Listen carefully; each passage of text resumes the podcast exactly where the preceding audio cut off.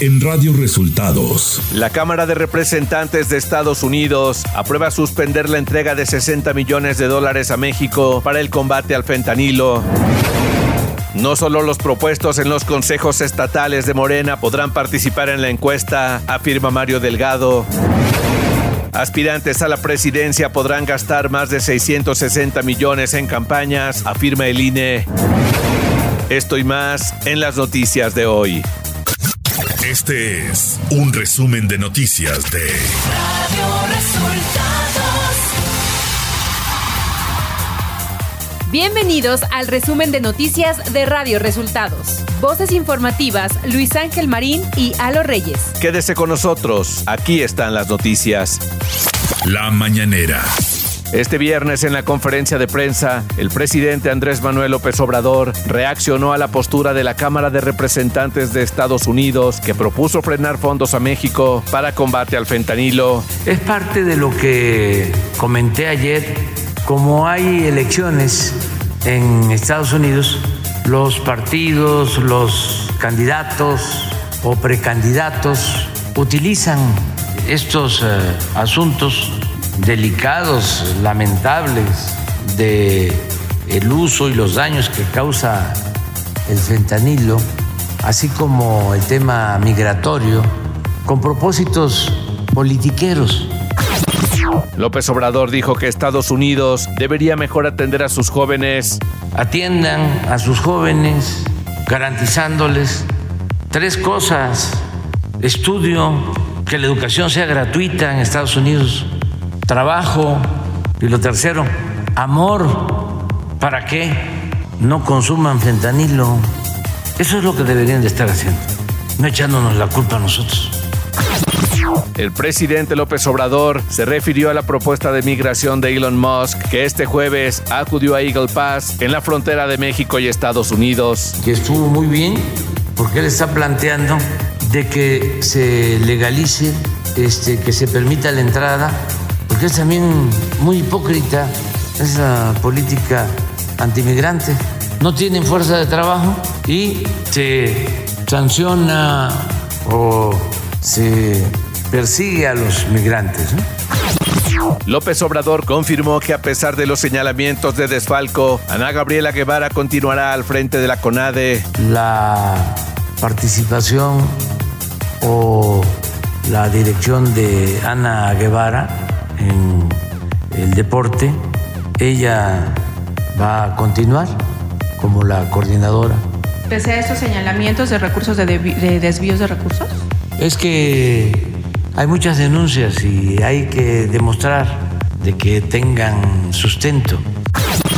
Y a la pregunta sobre cuántos funcionarios de su gobierno han renunciado a su cargo para buscar una gubernatura por Morena en los estados, el presidente López Obrador respondió lo siguiente. No, no, sé exactamente cuántos este, han pedido licencia. Conozco de algunos casos, el de Hugo López Gatel, el de Ricardo Sheffield, que no me ha entregado todavía la renuncia, me entregó una carta de agradecimiento, que otros casos Rocío, que este, todavía no me ha entregado. Javier May ya se fue, Javier May, que estaba en el Tren Maya. Ariana no, no, no creo que se vaya. Radio Resultados.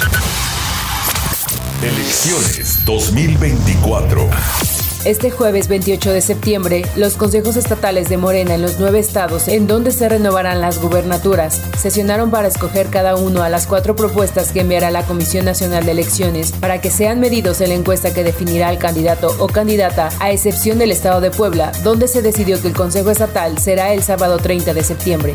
Morena informó que 27 personas están inscritas y serán sometidas a un proceso de evaluación para conocer quién tiene el mejor posicionamiento.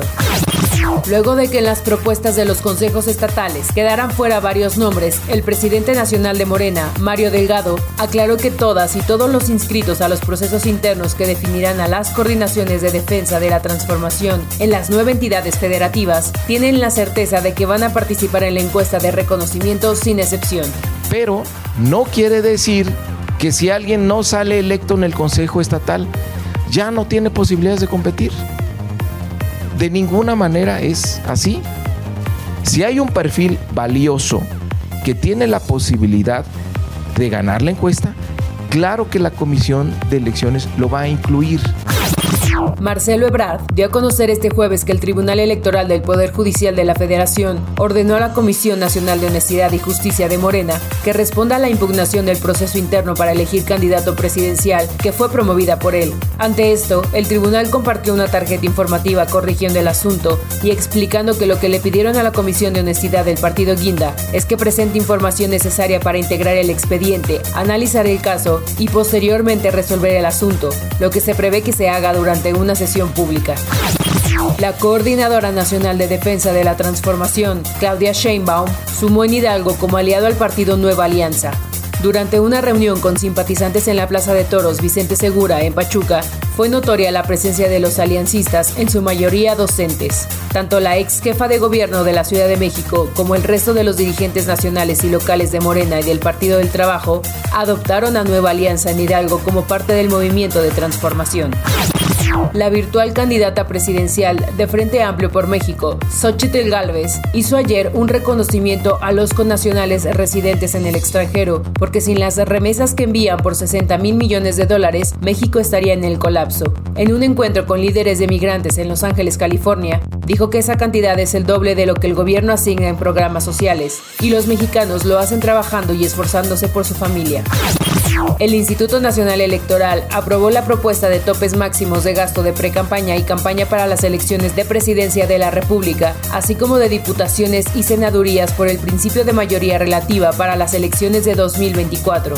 El Consejo General avaló la propuesta de la Comisión de Prerrogativas y Partidos Políticos, que estableció que en el caso de aspirantes a la presidencia de la República, cada una o uno podrán gastar a 660.978.723 pesos en sus campañas. Omar García Harfuch, Hugo López Gatel, Clara Brugada y Mariana Boy fueron elegidos de manera unánime por el Consejo Estatal de Morena de la Ciudad de México como las propuestas para ser él o la coordinadora de la defensa de la Cuarta Transformación. Como explicó Mario Delgado, dirigente nacional del partido Guinda, el haber sido elegidos por el Consejo no garantiza que los cuatro aspirantes sean elegidos por la Comisión de Elecciones. Nacional. Los padres y madres de los 43 normalistas de Ayotzinapa levantaron este jueves el plantón que desde hace una semana mantenían en la puerta 1 del campo militar 1A, tras conocer el pasado miércoles que hubo una nueva instrucción presidencial para que el ejército busque y entregue la información que los familiares han pedido y consideran clave para dar con el paradero de sus hijos. La COFEPRIS, Comisión Federal para la Protección contra Riesgos Sanitarios, hizo modificaciones a la norma oficial 117 con el propósito de agilizar los registros de medicamentos genéricos y biosimilares para eliminar obstáculos técnicos para el registro de este tipo de medicamentos en México. Ciudad de México. Este jueves se llevó a cabo la marcha por el Día de Acción Global por el Aborto Libre, Legal, Seguro y Gratuito en la Ciudad de México. Alrededor de las 16:20 horas, los contingentes llegaron al Zócalo capitalino. La propuesta se desarrolló en manera pacífica, aunque algunas manifestantes realizaron pintas y golpearon vallas. Posteriormente, la protesta se disolvió y las autoridades capitalinas reportaron saldo blanco. Un juez de control vinculó a proceso a Sean Alejandro N. y César Bernardo N. por su presunta participación en el delito de feminicidio de Monserrat Jiménez Gómez, ocurrido el pasado viernes en un departamento de la colonia Anáhuac, en la alcaldía Miguel Hidalgo. En la audiencia de cumplimiento de orden de aprehensión, el juzgador calificó de legal su detención y les impuso la medida cautelar de prisión preventiva justificada. Además, fijó tres meses de investigación complementaria, por lo que permanecerán en el reclusorio preventivo Varonil Norte. Información de los estados. Siria Fernanda Villalobos Ortiz, de 19 años, jugadora de la selección Adelitas de fútbol femenil de la Universidad Autónoma de Chihuahua y estudiante de segundo semestre de Ingeniería Química, fue asesinada en la capital del estado cuando se encontraba fuera de unas canchas deportivas a bordo de su camioneta en la colonia Chihuahua 2000 y hombres armados le dispararon en 35 ocasiones con un rifle de asalto AR-15 y con una pistola calibre 9 milímetros. La Fiscalía General del Estado informó este jueves que ha realizado el cateo de dos viviendas que pueden estar relacionadas al crimen, las cuales se ubicaron por el seguimiento de cámaras de videovigilancia que ubicaron el vehículo en el que se trasladaron los hombres armados. La Suprema Corte de Justicia de la Nación invalidó la reforma electoral promovida por el PAN en Guanajuato, que fue promulgada el 31 de mayo pasado e impugnada por Morena. El ministro, Alberto Pérez Dayán, hizo hincapié en que durante este desarrollo se cometieron violaciones al proceso legislativo similares a las que llevaron a la SCJN a invalidar el llamado Plan B de Reforma Electoral Federal. Una balacera desató el terror en el interior de una clínica del centro de Culiacán. Cuatro personas armadas llegaron y abrieron fuego contra uno de los pacientes y personal del nosocomio. Tras el hecho violento, dos personas perdieron la vida y otro número no confirmado resultaron heridos. Según los primeros datos obtenidos de manera extraoficial, la balacera inició después de que llegó un hombre herido de bala y luego llegó otro grupo de personas armadas, al parecer para rematarlo. Economía. Por unanimidad, la Junta de Gobierno del Banco de México, Banjico, decidió mantener la tasa de interés de referencia en 11.25% por cuarta ocasión consecutiva, aunque ajustó sus perspectivas de inflación y prevé que converja a la meta hasta el segundo trimestre de 2025. Clima. El Servicio Meteorológico Nacional de la Comisión Nacional del Agua prevé que para este viernes 29 de septiembre se mantengan las altas temperaturas en la mayor parte de la República Mexicana. Asimismo, indicó en su reporte que la onda tropical número 28 avanzará este día sobre el sureste y sur del país y continuará interaccionando con un canal de baja presión, provocando lluvias puntuales intensas en Chiapas y Tabasco, así como lluvias fuertes a puntuales muy fuertes en Campeche, Yucatán, Quintana Roo, Veracruz, Oaxaca y Guerrero. En la Ciudad de México, la temperatura mínima será de 10 a 12 grados Celsius y la máxima de 25 a 27 grados. Radio Resultados Internacional. La Cámara de Representantes de Estados Unidos aprobó una enmienda que interrumpe la entrega de 60 millones de dólares a México para el combate al fentanilo, argumentando que el país azteca no logró detener la producción y el tráfico de dicha sustancia. La propuesta fue presentada por el republicano Alex Mooney, quien acusó al presidente López Obrador de hacer una declaración evidentemente falsa sobre que México no produce fentanilo. La propuesta pasará al Senado de mayoría demócrata.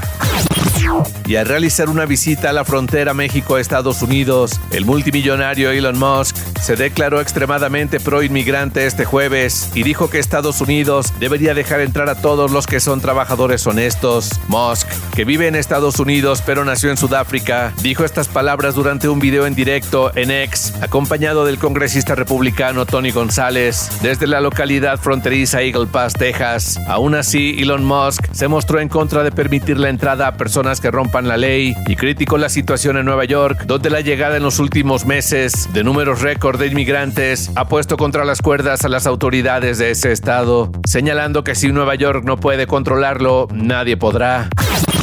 Y hasta aquí las noticias en el resumen de Radio Resultados. Hemos informado para ustedes Luis Ángel Marín y Alo Reyes. Radio Resultados.